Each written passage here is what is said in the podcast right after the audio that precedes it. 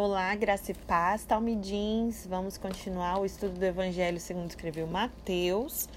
Vamos finalizar aí, né, algumas lições aprendizados do capítulo 13, o finalzinho, é, vendo aí o perigo da incredulidade, o pessoal ali de Nazaré, né?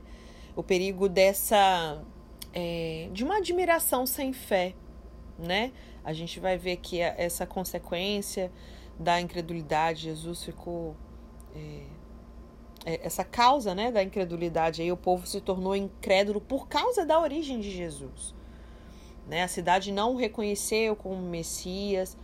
Eles viam ele apenas como carpinteiro, filho da Maria, conhecia seus irmãos.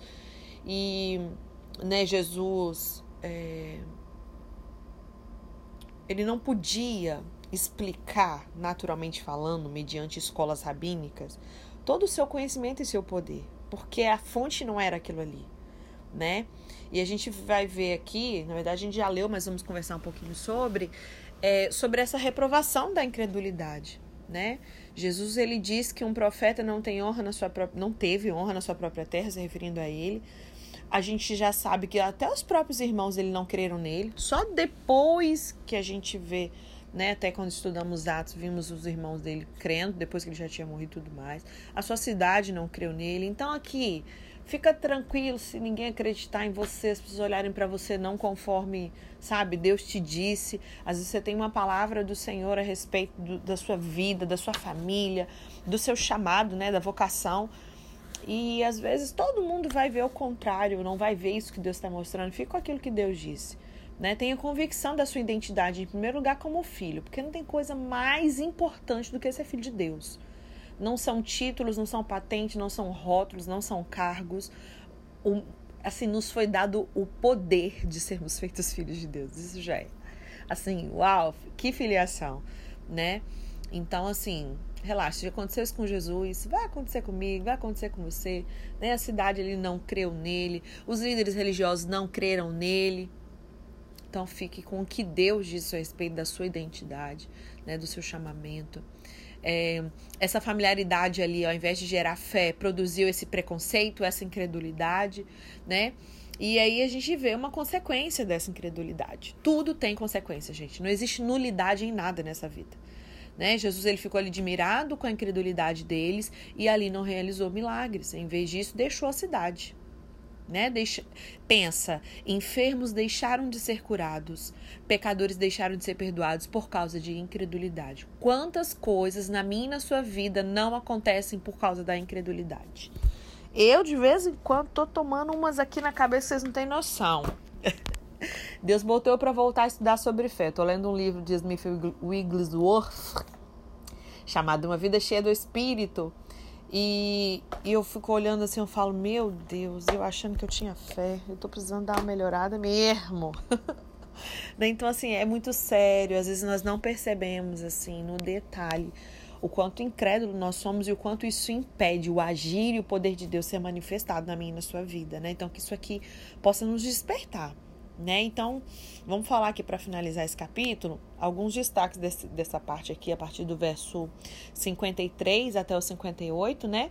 Jesus, ele já havia sido expulso da sinagoga de Nazaré lá no comecinho do ministério dele, Lucas registra isso lá em Lucas 4, verso 16 a 30. Naquela ocasião, eles quiseram matá-lo, depois dá uma olhadinha aí na sua Bíblia, tá? Aí nós vimos aqui em Mateus 4, lembra que Mateus registrou que ele foi e mudou para Cafarnaum, né? Ali no verso 13, também no capítulo 9, no verso 1, ele fala sobre isso. E agora que Jesus vai outra vez a Nazaré, dando ao quê? Uma nova oportunidade. Jesus foi, beleza, então tá, vou embora, fui para Cafarnaum, vou voltar lá em Nazaré. Vamos ver. Veio dar uma nova oportunidade. Nazaré era uma cidade, era bem privilegiada, Ali o Filho de Deus havia passado a sua infância, sua juventude, permitindo aí que os nazarenos vissem muito de perto a glória de Deus na face de Cristo, conforme o apóstolo Paulo fala, né? Lá em 2 Coríntios 4, no verso 6. E aí para e pensa, gente, por 30 anos Jesus andou pelas ruas de Nazaré, o povo contemplou ali a sua vida irrepreensível. Mas aí quando ele lhes anunciou o evangelho, eles rejeitaram não só a mensagem, como o mensageiro, né? Eles admiraram a sua sabedoria e o seu poder, mas rejeitaram sua mensagem. Adiantou de quê? Né? Então, existe um perigo aí dessa admiração sem fé. Ok? Então, esse é um primeiro ponto. Outra coisa é o perigo da familiaridade com o sagrado. A familiaridade com Jesus produzia um preconceito e não fé. Esses dias na conferência profética, que eu fui há pouco tempo, talvez você que esteja me ouvindo até tenha participado aqui também na região, é, e um dos pontos que um dos pastores profetas tinha ministrado, eu achei bem interessante. Ele estava é, ministrando sobre é, Abraão, né? Quando manda o seu servo procurar a esposa lá para o seu filho e tal, Eliezer. E aí, Eliezer, é muito incrível o quanto a proximidade, a intimidade é, não fez com que ele, ele desonrasse, é, assim, que eu quero dizer? Essa familiaridade muitas das vezes traz a desonra. Como assim? Pessoas que às vezes te têm acesso à sua intimidade, entre aspas, assim, é, não é essa expressão que eu queria usar. Eu ia falar assim, tipo, a pessoa que vê de pijama, porque ninguém te vê de pijama, a não ser sua família, né, gente? Mas assim, só esse exemplo, né? Alguém que tá muito perto, que te acompanha no seu dia a dia, tá aqui, ó, me vê lavando vasilha, fazendo isso, fazendo aquilo outro, nanana pessoa, isso, essa intimidade, essa familiaridade, muitas das vezes impede, atrapalha, traz uma desonra e a pessoa não reconhecer a unção que está sobre a sua vida, não saber separar as coisas. É igual alguém que tem um chamado pastoral e tem ovelhas que são muito íntimas, às vezes ultrapassa um pouco esse limite consagrado. Então a gente percebe aqui, tipo isso, essa familiaridade com Jesus produziu um preconceito e não fé. Ao invés de, caramba, sabe, eles ainda testificarem ainda mais e reconhecer falar, uau, não, esse daí? Ah, aquele menino ali, gente, filho de José, de Maria, conheço ele aí, ó. Produziu essa desonra, essa incredulidade, não produziu fé. Né? E nada é mais perigoso para a alma do que você se acostumar com o sagrado, você tornar banal, tipo, sabe, você menospreza. Então, a origem e a profissão de Jesus foi aqui um obstáculo para esses concidadãos. Às vezes, nós estamos tão demasiadamente próximo das pessoas que a gente não consegue ver a sua grandeza. É isso que eu queria dizer. Sabe? A pessoa, ela não consegue. Eu queria até achar, gente, eu até fiz uma anotação sobre isso e esse texto tem muito a ver é, com isso. Deixa eu ver se eu acho aqui. É, Eu ver se eu consigo achar. Um minuto. Aqui. Intimidade que rouba a honra. Então, às vezes, a pessoa, ela. ela é, ela não vai. Como aconteceu com Jesus, eles não reconheciam o peso da unção que a vida dele carregava. Essa intimidade, essa familiaridade, essa proximidade ali do dia a dia roubou a honra. Isso é muito sério. Então, cuidado com as conexões nesse sentido para que não venham roubar a honra. Essas conexões ministeriais também, isso é muito sério, né? Então, voltando aqui, deixa eu voltar aqui. Nós estamos no verso 54 a 57, né? E aí eles pensaram que já o conheciam, mas os olhos deles estavam cegos pela incredulidade, né? Essa é, na religião, a familiaridade ela gera esse desprezo, muitas vezes até por uma causa de inveja, enfim, né? O que Jesus disse é que onde quer que um profeta tenha honra, certamente não será entre o seu povo e sua família. Acontece, gente, infelizmente, né? Não deveria. Que nós possamos aprender com o erro, né, de Nazaré e não fazer a mesma coisa. Amém? É, Continuando, o perigo do conhecimento divorciado da fé. Então, você tem acesso, conhece algo, mas isso está divorciado da fé, não vai adiantar nada. O povo de Nazaré reconhecia que Jesus fazia coisas extraordinárias, que ele tinha uma sabedoria que era sobre-humana, né? Eles levantaram ali várias perguntas: de onde vem essa sabedoria? Esses poderes miraculosos? Não é esse o filho do carpinteiro? Não chama sua mãe Maria, seus irmãos Tiago, José, Simão e Judas? Não vive entre nós todas as suas irmãs? De onde vem, pois, tudo isso? Então eles tinham a cabeça cheia de perguntas, só que o coração estava vazio de fé. E aí, porque eles não puderam explicar, isso aqui é muito sério. Tem coisas que você não. Aquilo que você não consegue entender e explicar, você rejeita. Eles não puderam explicar e responder naturalmente aquelas perguntas, aqueles questionamentos, então eles o rejeitaram. Entendeu? Desculpa.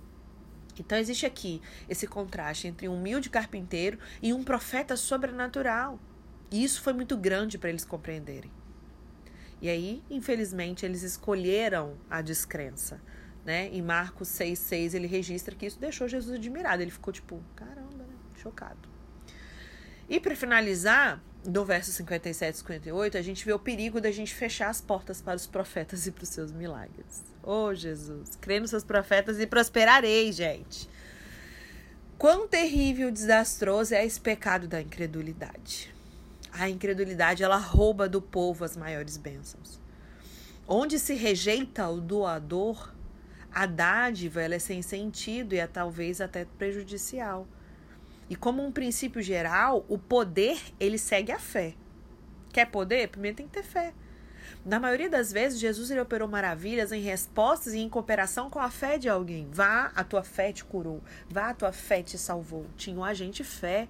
Jesus ele não estava disposto a fazer milagres onde as pessoas o rejeitavam, seja por preconceito, seja por incredulidade. E aí, na ausência da fé, Jesus não poderia fazer essas obras poderosas segundo o propósito do ministério. Não é que ele não podia, né, gente? Ele é onipotente, ele podia todas as coisas. Ele podia ter feito? Podia. Mas estava fora do propósito do seu ministério.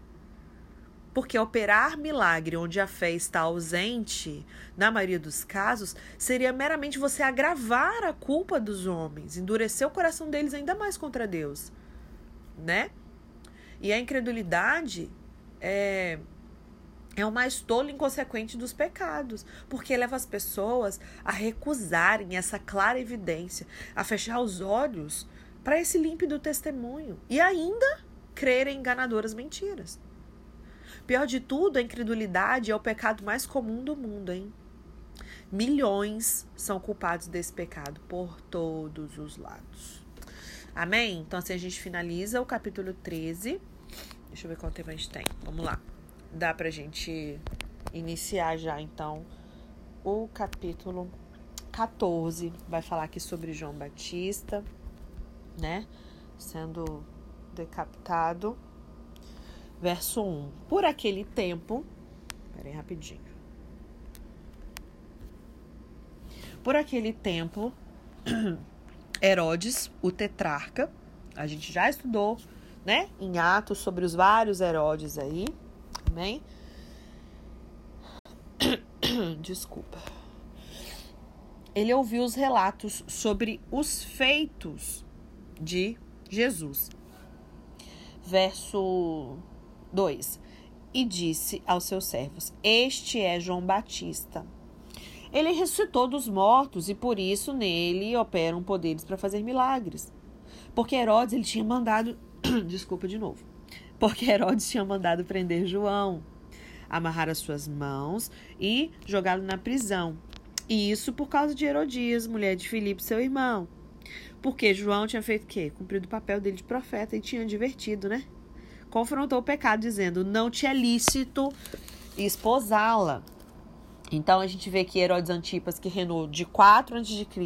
a 39, né? Ele era o tetrarca, ou seja, aquele que regia aquela quarta parte do império, né? No caso, no caso aqui, a quarta parte da Palestina, mais a Galileia e a que foi herança do seu pai, Herodes o Grande, que a gente viu lá em Mateus 2, né? E aí quando dividiu o seu reino entre os seus quatro, né, dos seus muitos filhos e tal. E aí depois das maravilhosas viagens de Jesus pela Galileia, a fama dele cresceu em todas aquelas regiões ali. E aí isso originou muitas ideias sobre a pessoa dele, sobre a missão. É, essa consciência pagã, bem supersticiosa, assim, amedrontava Herodes. E aí fez ele criar a teoria que Jesus era a encarnação do Espírito de João Batista, que ele tinha mandado decapitar, que Marcos registra lá no capítulo 6, verso 16. Né? E aí Herodias era ex-esposa do meu irmão dele, né? Felipe, tio de Herodias. Ela foi persuadida a abandonar o marido para se casar com Herodes Antipas, cometendo aí esse incesto, né? É legal vocês estudarem um pouquinho de história da igreja também, tá? É muito legal, tem muita coisa que a gente vai começando a entender um pouco mais. João Batista ele falou francamente ali com o tetrarca, chamou ele ao arrependimento, né? Herodes sabia que João era um homem de Deus, né, que ele estava certo na sua denúncia. Marcos ele registra isso lá no capítulo 6, verso 20. Salomé, filha de Herodias, tinha cerca de 20 anos, dançou ali daquela forma lasciva, né, diante de muitas autoridades, agradando a todos, em especial a Herodes. E tem um grande historiador judeu, né, Flávio José, como muitos conhecem, que viveu ali entre os séculos 1 e 2. Ele conta que Salomé veio a se casar com um tio-avô, também chamado Filipe, filho de Herodes o Grande, que reinou ali sobre as terras do norte, né, que Lucas registra no capítulo 3, verso 1. Amém? Deixa eu ver até onde a gente leu aqui. É, o interesse de Herodes né, em relação a essas notícias sobre Jesus foi considerado pelo nosso Senhor como um sinal para se afastar. A ordem de Mateus que antes era, ele trazia ali por tópicos, né? Aí agora Mateus ele vai começar a trazer mais uma cronologia, tá? Fica mais cronológico até o fim aqui, né? Então aqui do verso 1 a 12, deixa eu ver até onde a gente leu, até o verso 4 do verso 1 a 12, a gente vai ver esse interesse culposo de Herodes, né? O tetrarca aí. É, verso 2, 4. Vamos ao 5. Verso 5. Herodes, portanto, depois de ser confrontado, né? Queria matar o João Batista, porque temia, mais temia o povo, porque ele era considerado profeta. Então, não só Herodes reconhecia ele como homem de Deus, mas o povo também. Ele queria matar ele, né? Mas ele ficou assim, e aí? O pessoal considera ele, tô lascado, tipo isso, né? Só que a bendita lá não sossegou, né? A pressão feita por Herodias foi foi contrabalanceada aí por essas considerações políticas dele, até mesmo pessoais e tal.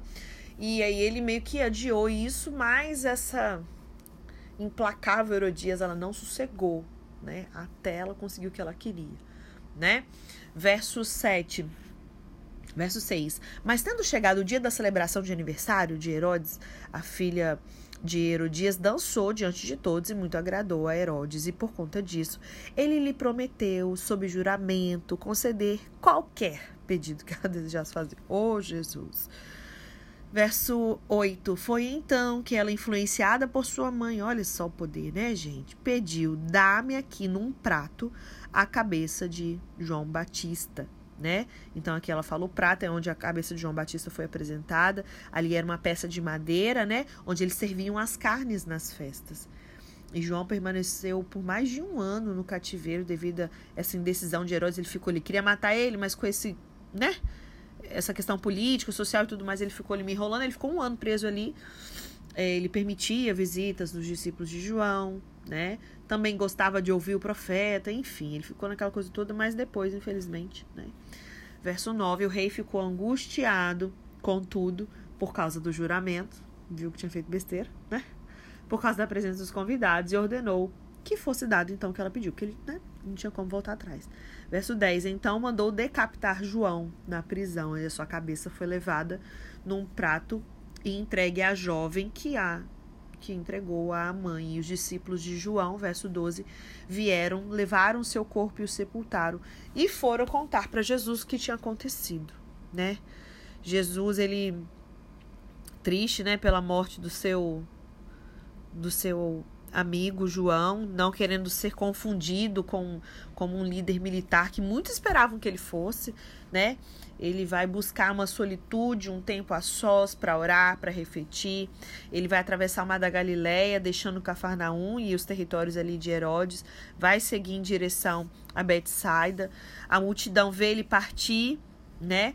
Só, sozinho ali, e aí eles caminham cerca de oito quilômetros por uma região deserta até se encontrar com Cristo ali nos planaltos do território de Filipe. E era alta primavera ali na Palestina, que fica mais ou menos no começo de fevereiro.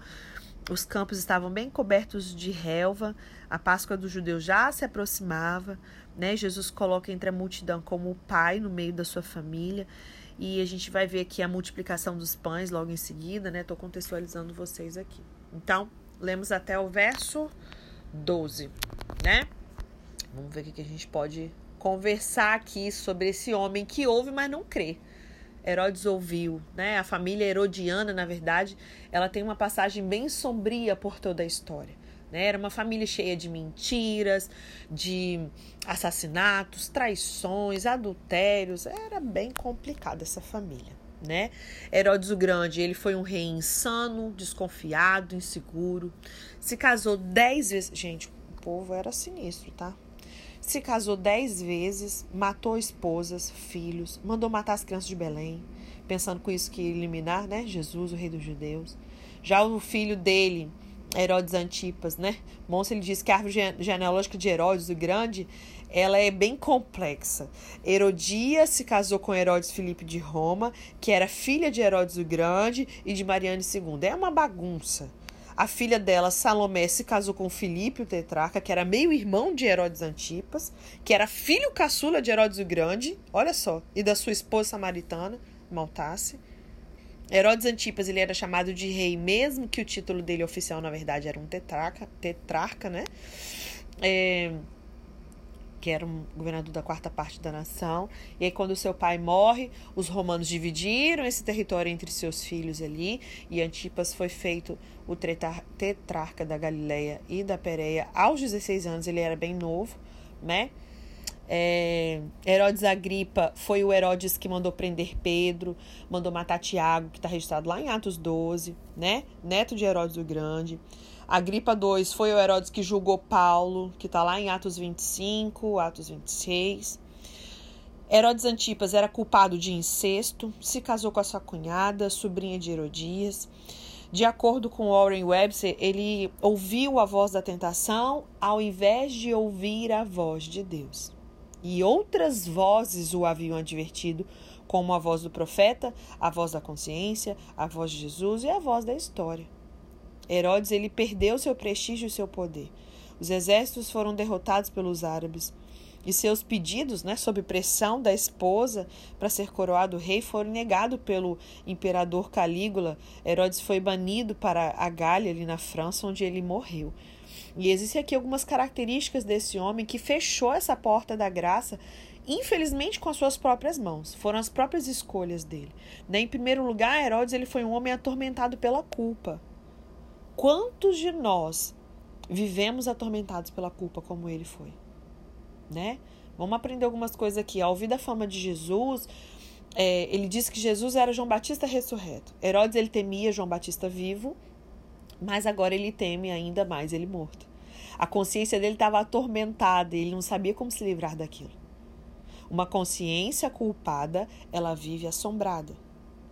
Herodes se divorciou da sua mulher para casar com Herodias, mas não conseguiu se divorciar de si mesmo, nem se livrar dessa consciência culpada. Ninguém pode evitar viver consigo mesmo e quando o ser interior se transforma em um acusador, a vida se torna insuportável. John Charles Riley ele diz: um homem ímpio não precisa de outro atormentador, sobretudo no caso de crimes de sangue, mais do que o seu próprio coração. Duas coisas aqui atormentam Herodes: o assassinato de João Batista e o medo dele ter ressuscitado. João Batista ele havia se interposto no caminho do pecado de Herodes. E ele, para agradar sua mulher e acalmar sua consciência, coloca João na prisão, no calabouço, né? Ali no, na região da colina leste do Mar Morto. E aí Herodes prende João, porque a palavra de João prendeu Herodes. Olha que incrível isso. E aí depois pegou e mandou decapitar ele, né? Herodes temia o povo, Herodes temia João, mas ele não temia nem nenhum nem outro. João Batista, ele morreu em paz, mas aqueles que ficaram vivendo ficaram em tormento. Em segundo lugar, a gente vê que Herodes ele foi um prisioneiro da superstição. Herodes ele pensa que Jesus é João Batista que ressuscitou e veio para perturbar ele. Ele estava tão confuso acerca de Jesus quanto a multidão da Galileia e a crença dele estava ali desfocada. Sua teologia era mística, supersticiosa. E uma teologia assim traz tormento e não libertação. E isso acontece muito ainda hoje. A superstição é uma fé baseada em sentimentos e opiniões. Cuidado com que você tenha alicerçado a sua fé. Né? Essa superstição, a, a, uma fé baseada em superstição, ela não emana das escrituras. E aí ela não traz paz, ela não tem fundamento. Né? Então, cuidado. Herodes também foi um homem culpado de adultério e incesto, como a gente já falou. Ele era casado com a filha do rei Aretas, rei de Damasco, se divorciou dela para casar com Herodias, que era mulher do seu irmão Felipe de Roma, não o Felipe Tetrarca, né, o outro. Herodias era cunhada e sobrinha de Herodes. Olha que bagunça.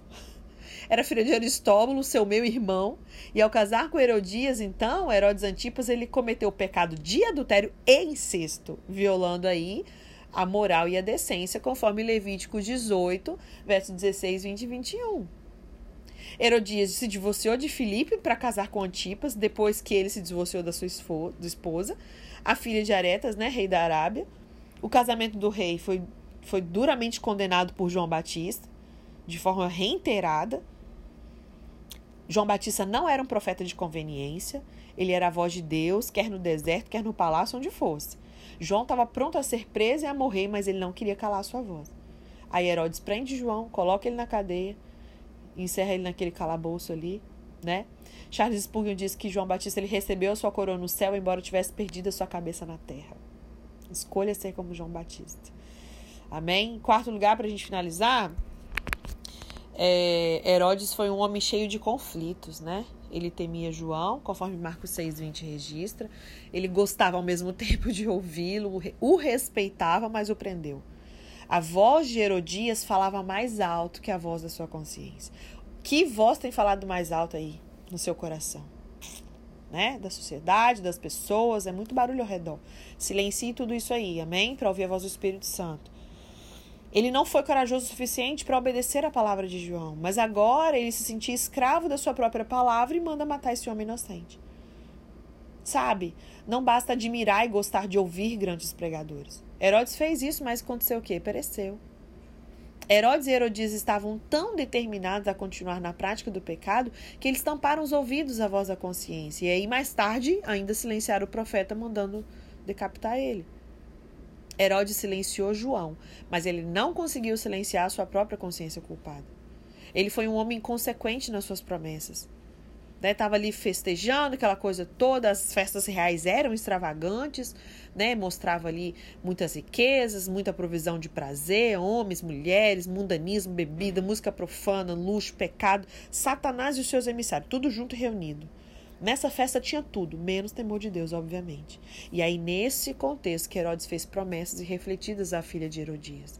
E aí, para manter a sua palavra, manda decapitar esse homem que ele tanto respeitava e temia. Herodes ele era um homem que agia por impulso, falava antes de pensar. Alô, sanguíneos impulsivos, ex-Pedros não transformados, nós precisamos ser moldados pelo Espírito nesse sentido. Não podemos agir por impulso e falar sem pensar, porque isso traz consequências. Olha o que aconteceu com esse homem. Ele estava no trono, mas quem comandava era quem? Herodias. É quase a Gesa aqui, né? Ele fala muito e pensava pouco. E aí, quando age, faz de forma insensata. A festa de aniversário se tornou uma festa macabra. O bolo de aniversário não veio coberto de vela, veio de sangue. A cabeça do maior homem entre os nascidos de mulher, o precursor do Messias, veio nessa festa. Faltou coragem moral para ele temer a Deus, ao invés de quebrar os seus votos insensatos e pedir, né, a pedido dessa mulher vingativa. Herodes foi esse homem que fechou a porta da graça com as próprias mãos. Ele transgrediu a sua consciência e mandou decapitar João Batista para cumprir um voto tolo, para atender uma mulher vingativa. Ao invés de ouvir a voz do profeta de Deus, o matou. Endureceu ainda mais seu coração. Mais tarde, Jesus chama ele de raposa. Quando ele estava sendo julgado, Jesus esteve com ele face a face, mas Herodes zombou de Jesus. E aí a história dele, né? Ele finaliza na escuridão em que ele sempre viveu, foi exilado. Ele, Herodes Agripa, seu sobrinho, denunciou pro, pro, pro Calígula, né? E aí ele foi deposto, banido para esse exílio perpétuo ali na Gália, onde ele morreu. Infelizmente, esse foi o destino dele. Amém? Assim a gente finaliza essa parte. E aí, na segunda-feira, que hoje é sexta, se você está ouvindo em dia, é, a gente inicia o verso 13, onde vai trazer aí a primeira multiplicação de pães e peixes. Amém? Deus te abençoe.